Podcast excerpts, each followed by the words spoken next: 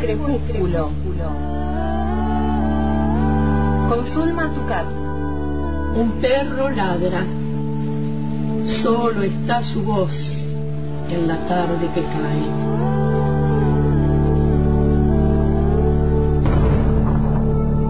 Soy el solitario que escucha sus ladridos en el poniente. El crepúsculo. Suelo rodar en el abismo, en el abismo. Enternece el crecimiento. Del habla, del habla, está hecho el vuelo.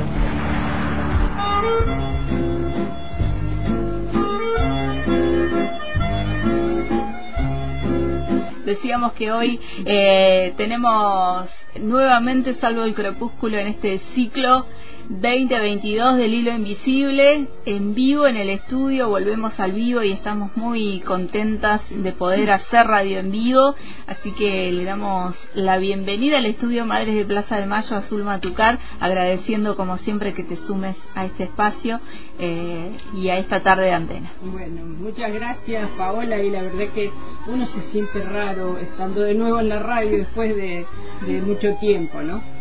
Así que bueno, gracias y es un placer como siempre.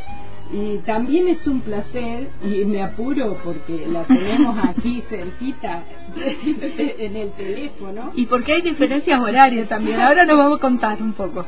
Exacto, está un poco lejos este, geográficamente, pero muy cerca este, comunicacionalmente y, y en el corazón también. Estamos con Jenis Laura Prieto, una escritora, poeta, periodista cubana, este, guionista también. Y bueno, el año pasado tuvimos el placer de conocerla a través de, de, Facebook, a través de la revista Círculo de Poesía y de hacerle una entrevista en aquel momento grabada, porque no podíamos salir en vivo.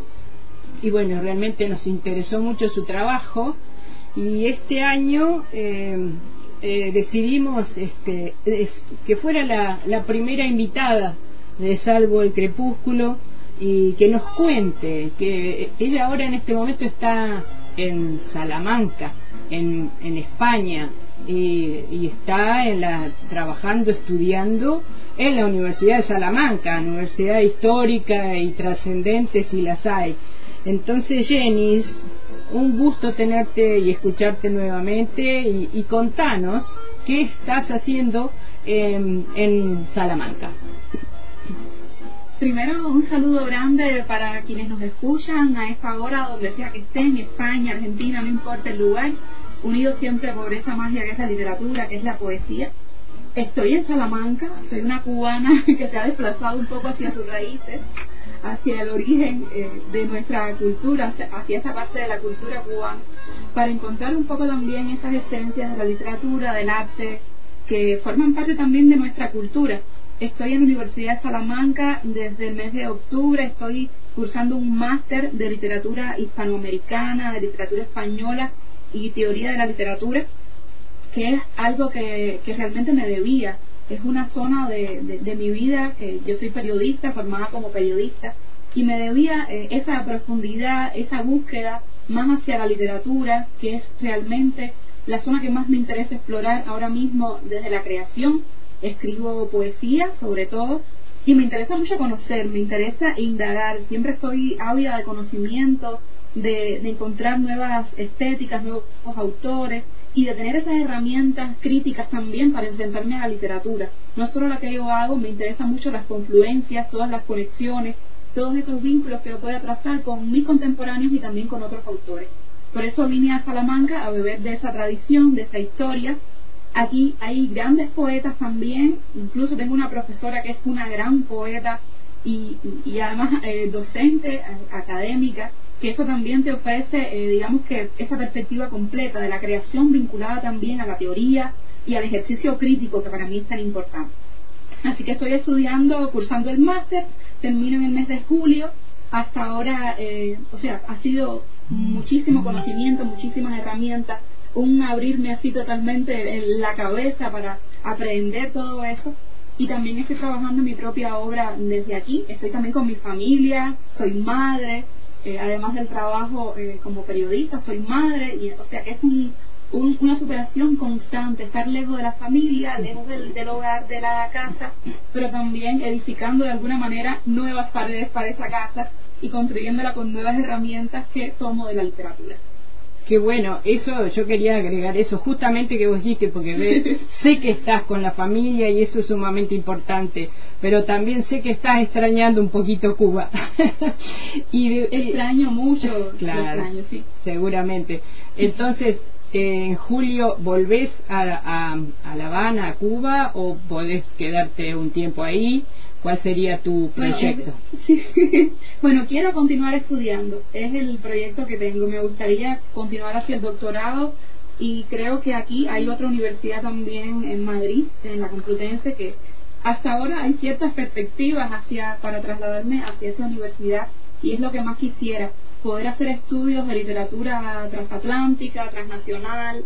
Me interesa mucho eso, la literatura de la diáspora, la literatura cubana fuera de, esas fronteras físicas me gusta, me interesa mucho abordar ese tema.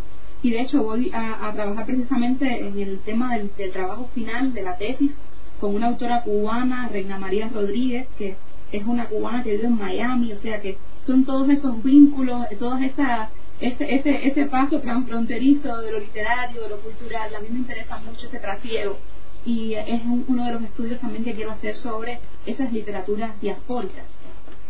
Muy interesante. Y, y en estos en estos años este, tan convulsionados, ¿no? ¿De qué manera ha influido eh, en este cambiar de, de alguna manera de cambiar de vida eh, todo eh, lo que sucedió con el tema de la pandemia, ¿no? Porque vos te fuiste ya hace, dijiste, siete meses.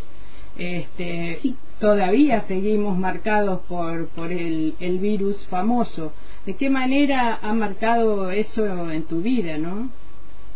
En tu trabajo también. A mí, sí, a mí me impactó mucho. Yo pasé de trabajar eh, todo el tiempo en, en, colectivo, en una redacción, a, a estar más en el hogar, a estar más hacia adentro a, cambiar los procesos de creación, los procesos de, análisis también dentro del periodismo, a darme cuenta también de otras realidades, de otras zonas que no conocía, mm, a ser un poco más, eh, digamos que humana, en el sentido más pleno de la palabra, ¿no?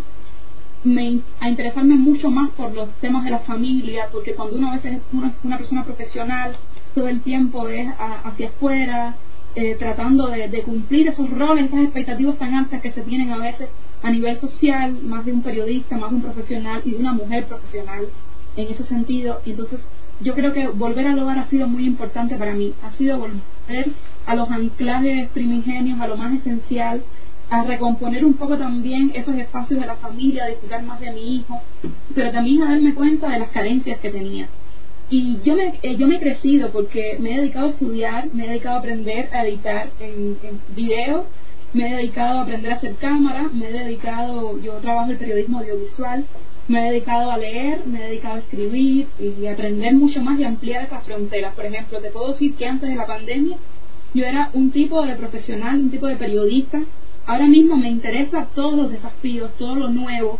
Estoy ávida de esos nuevos caminos, de explorar eh, la experiencia audiovisual con muchos más recursos, con más herramientas y también la literatura. Me encantaría poder eh, desarrollar esa parte, digamos, de, la teoría de la literatura, saliendo un poco de ese espacio del periodismo, eh, aunque yo le agradezco toda la formación, le agradezco todo el andamiaje que pueda tener hasta este momento, ¿no? Pero realmente para mí ha sido como un momento de ruptura, de volver a la esencia del hogar, de mi familia, de las cosas que son realmente importantes, del tiempo de, calidad para mí, de, de, construir un poco también esa utopía desde dentro, desde lo, yo creo mucho en, en esa utopía posible, pero desde el nivel más pequeño, creo que las transformaciones ocurren desde uno mismo, uno va cambiando pequeños espacios y va logrando, eh, digamos que esas transformaciones, esas esencias que florezcan. Y yo he florecido en ese sentido, he cortado con esas expectativas, he trabajado en la televisión, en un medio nacional, que de alguna que me dio eh, muchas posibilidades pero también me cercenó muchas otras. Mm, y he tratado claro. de volver a abrirme a esa libertad de creación, de entender el mundo, de ponerme más en el lugar del otro, de situarme en ese espacio de vulnerabilidad. Yo también me contagié, o sea, tuve el coronavirus junto con mi familia y fue un momento para mí terrible. O sea, Claro. para mí, yo que yo tengo 33, eh, 33 años y, y de pronto plantearme esa fragilidad fue un, una- un cambio total en mi vida. Me di cuenta que había mu- mucho camino todavía que, que quería recorrer y que quizás no en algún momento no tendría esa oportunidad y que era un momento entonces de salir. A partir de ahí comenzamos a plantearnos toda esta idea de superarnos, de estudiar, de conocer también otras fronteras y hacerlo con mi hijo, o sea, ese crecimiento queríamos hacerlo en familia. Así que ha sido un proceso muy, muy fuerte, muy fuerte, porque además eh, yo creo que sí, que, me he transformado totalmente y, y sobre todo estoy eh, con mucha esperanza, tengo avidez por el futuro, por lo nuevo, por lo que pueda llegar y por deshacerme de todas esas sombras, de todas esas máscaras que pude tener en algún momento, de todas esas personas que pude ser en algún momento para centrarme más en, en lo esencial, en lo que realmente importa. Que para mí son los libros, que es mi familia y que es tratar de vivir un poco en paz, ¿no? De aportar algo, algo bonito, algo perecedero, Mm. hermoso al mundo, que es lo que yo quisiera. Ex- Excelente. No solo es clarísimo y excelente lo que decís, sino que es conmovedor, Jenis. Conmueve. mira, bueno, y te quería, mira, te quiero, eh, quiero recordar, el año pasado, en la entrevista anterior, hablamos de tu trabajo como periodista y ahí vos me contaste que habías estado en Argentina, en Rosario, y me sugeriste, me recomendaste que leyera la crónica que hiciste, que se llama La verdadera historia de un río que cabe en un puño, y que está, la leí, la crónica me pareció espectacular, que la trabajás justamente con la canción de Jorge van der Mole, la oración del remanso, que es una de los, uno de los temas más maravillosos que hay este, en la música argentina. Este, yo quería traer esto de nuevo para que la gente que no la ha leído la busque y la lea porque la puede encontrar, está en, en página 12, ¿no? Y eh, creo que también salió en un libro, vos contanos las repercusiones que ha tenido eso y si tenés respuestas desde, desde la Argentina. Porque eso fue en el año Eh, pasado, ¿no? En el 2021. No, eso fue en el 2019, creo. Ah. Porque fue antes, lo Antes es el la- proyecto que viene, sí, antes del, de, de la pandemia. Es un Ah. proyecto que viene, pero que se concretó editorialmente después, porque Ah. eh, inicialmente fue un taller de crónicas que convocó la revista Anfibia.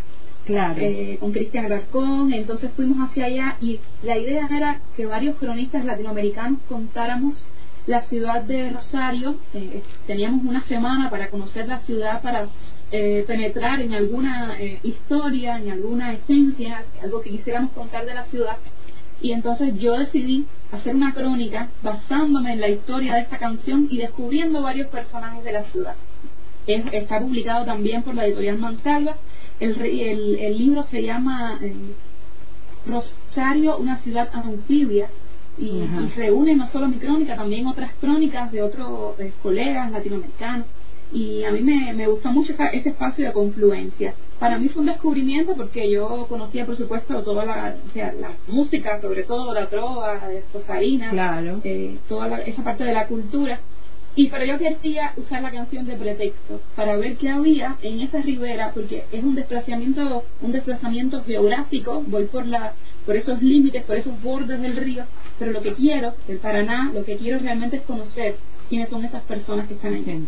Y allí converso con jóvenes, con una madre, eh, con una madre con su bebé, Claro. y vamos abordando distintos temas de la realidad del contexto argentino que para mí eran eh, vitales en ese momento y me van construyendo un paisaje. Al final encuentro a Van der Mole, por supuesto, en su escuela de música, pero fue un recorrido real. O sea, yo describo un recorrido eh, por un espacio geográfico y ahí voy revelando quiénes son esos Claro. Para mí fue maravilloso. Una ciudad además que guardo en el corazón porque el paisaje es Es muy lindo. maravilloso. Mm. Sí. Yo, yo leí la nota en página 12, por eso me- eh, te decía la fecha, dice de un- una nota de página 12, 28 de enero del 2021. En ese momento salió en el Bueno. página 2. De ahí saqué la fecha. Fue una gran alegría. Sí, fue una Claro. gran alegría porque se hizo una selección, creo que fueron cuatro mm, crónicas del libro que se publicaron en páginas. Claro. Y creo que la mía fue la primera o, el- o la segunda, no recuerdo muy bien, pero exactamente fue el 28 de enero, que además era el aniversario de José Martí. Fue una gran sorpresa ese día. Yo estaba eh, trabajando en Cuba y ver esa publicación a mí me impresionó mucho. Además, sigo página 12, por supuesto, y, y muy feliz porque tuviera esa repercusión realmente. Ah, eh, también se publicó en Cuba en el Caimán Barbudo. En el Caimán, que también fue, que fuiste parte, de- Sí, o sos parte todavía del- de esa revista. allí trabajé, sí, Claro. trabajé. Es que realmente vine con por muchos proyectos, sobre todo académicos, y con mucho deseo de, de, de correr las fronteras de lo que para mí era hasta ese momento la vida profesional. Es lo que más quisiera. Un crecimiento impresionante, Jenny. Me encanta. La verdad que me encanta. Me complace, nos, nos gusta mucho hablar con vos. Bueno, y hablábamos antes de, de, llam- de- de comunicarnos, de salir al aire, de los poemas nuevos eh, o del- de, de lo nuevo que estás escribiendo y te pedimos que nos leas, nos compartas algo para difundirlo y para buscarlo después, para googlearlo hasta que llegue, hasta que llegue el- en papel, cosa que es complicada, ¿no? Sobre todo que llegue hasta acá. Sí, exacto. Estoy Con- escribiendo ahora un cuaderno eh, nuevo que se titula Teoría del Fuego. Pero eso sí está demasiado poco trabajado, es una idea que apenas estoy esbozando ahora. Me interesa mucho las escrituras sobre la violencia, sobre la memoria, sobre los huecos, sobre el modo en que hacemos memoria. Y me interesa mucho ese tema, ese vínculo, esa tensión entre el olvido, entre lo recordado, entre lo, lo negado, entre lo que a veces la historia niega o trata de ocultar. Esos ocultamientos me interesan. Esas grietas del lenguaje a través de los cuales asoma a veces el dolor, a veces la violencia, a veces lo, lo que nos frustra. Y es un libro sobre eso, esa teoría del fuego pero te voy a leer eh, algunos textos que son un poco más personales de un libro anterior mm, que se titula La ciencia de la conservación, que de hecho, aunque es un libro eh, del año 2019, ahora es que va a publicarse en Cuba, en la va a salir en la Feria del Libro del mes de abril, y se titula La ciencia de la conservación. Es un libro donde yo eh, rindo homenaje a, a mi familia, a- al árbol, a ese tronco familiar a ese árbol del memorioso, que yo siempre digo, ese árbol de los afectos de mi familia. Claro.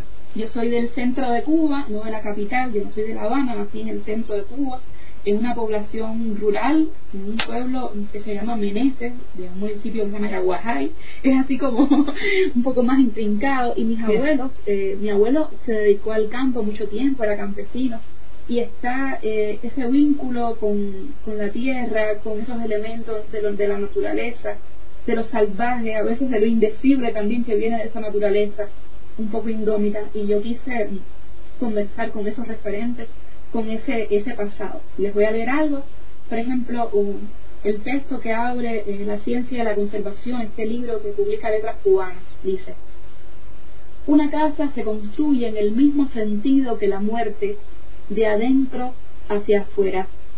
Todo lo que el hombre sabe del declive lo descubrió poniendo alquitraves, levantando paredes a través de los años, decorando el hogar, habitándolo con hijos, padres y sombras, ampliando sus pabellones, derribando maleza, sepultando la tierra con cemento. Todo lo que siente quien la levanta es un conjunto de nostalgias del desgaste, un dejarse ir continuo sobre sus pilares. Un hombre se construye en el mismo sentido que una casa. Son eh, poemas breves y son poemas que no tienen título. El primer verso funciona como título. Eh, así lo decidí y como ves está esa evocación, ese, ese retrato eh, nostálgico del pasado, de lo familiar. Otro texto de este mismo cuaderno dice, antes de convertirnos en desierto, el tiempo quita el lustre. Hoy he comenzado a abandonar una causa como quien salta de la cama lleno de harapos. He besado demasiados barcos sin arboladura, por eso mi boca sabe a la corteza de ciertos frutos y solo puedo ofrecer sobras de ningún valor. No podré volver al punto de partida, mis manos son una herramienta desechable para perpetuar el movimiento del mundo, parezco a esta hora un paso estrecho entre montañas, un fragmento de hombre que se deshace junto a la estructura. Bellísimo. Eh, estos son dos, dos textos que abren con Ajá. ese, e- ese tono un poco de, se habla de, la, de las carencias, de, de, de esa memoria fracturada, esas esquilas. Yo creo Exacto. que mi poesía está armada por esas esquilas todo el tiempo. Eh, si quieren leo algo más. Sí, algo sí, más. sí, sí. Eh, les tengo, por ejemplo, uno que es un poco más, un poco más biográfico sobre mi abuelo. Les voy a leer y después les comento.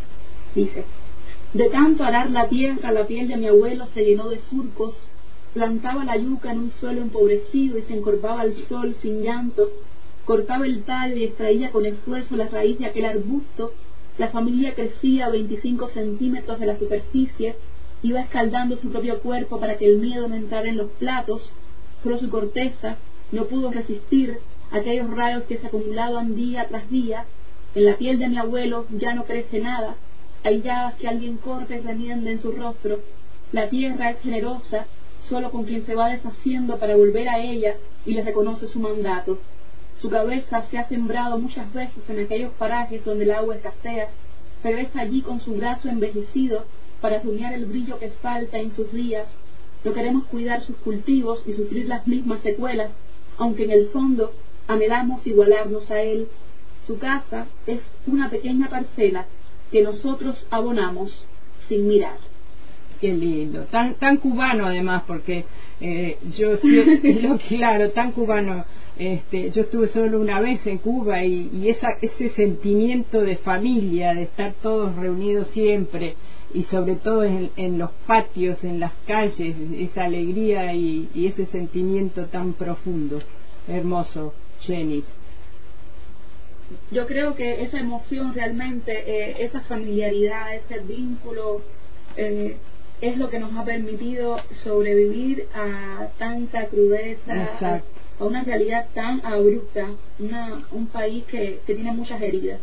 Y yo creo que esas heridas las hemos resistido, eh, no sé, creo que es obra de un milagro, pero también de, de esa capacidad de, de construir familia, de apoyarnos unos en otros Tal cual. para mí es muy importante mi familia es mi, mi, mi fortaleza mayor aunque ahora estén lejos eh, es una presencia constante y es una preocupación constante también pero bueno es lo que nos nutre siempre volver atrás volver a las raíces Tal cual. Muchísimas gracias, Jenny. La verdad que siempre, siempre es muy lindo y muy placentero y, y, y muy productivo conversar con vos. Aprendemos mucho. Espe- esperamos este que bueno que se pueda difundir porque no- nos equivocamos con el horario de España pero lo podés re- lo podés reproducir este eh, eh, Google nos mintió el cambio de horario y la diferencia horaria a las dos a vos y a mí bueno te agradecemos y, y en cualquier momento nos comunicamos porque vos este trabajás mucho producís mucho entonces eso eso hace que estemos este con ganas de, de saber lo que haces y de, y de escucharte. Muchísimas gracias. Un abrazo gracias a enorme. ustedes y de verdad que un placer. Me gusta mucho el trabajo que hacen los felicito. Creo que, que hay que crear espacios así y hay que recuperar un poco la esperanza Exacto. y yo creo que la literatura, volver a la cultura, la cultura es una fuerza, es lo que nos defiende de la animalidad. Ahora mismo que estamos viviendo estas circunstancias tan duras, tan terribles, una guerra, Sí. yo creo que la poesía, volver al arte, volver a las esencias, a lo sensible, a lo humano, es lo que nos puede salvar de ese estado de bestia, esa bestia latente que llevamos adentro. Exacto. Sí, totalmente de acuerdo. Un abrazo, gracias a vos. Un abrazo. Hasta luego. Hasta luego.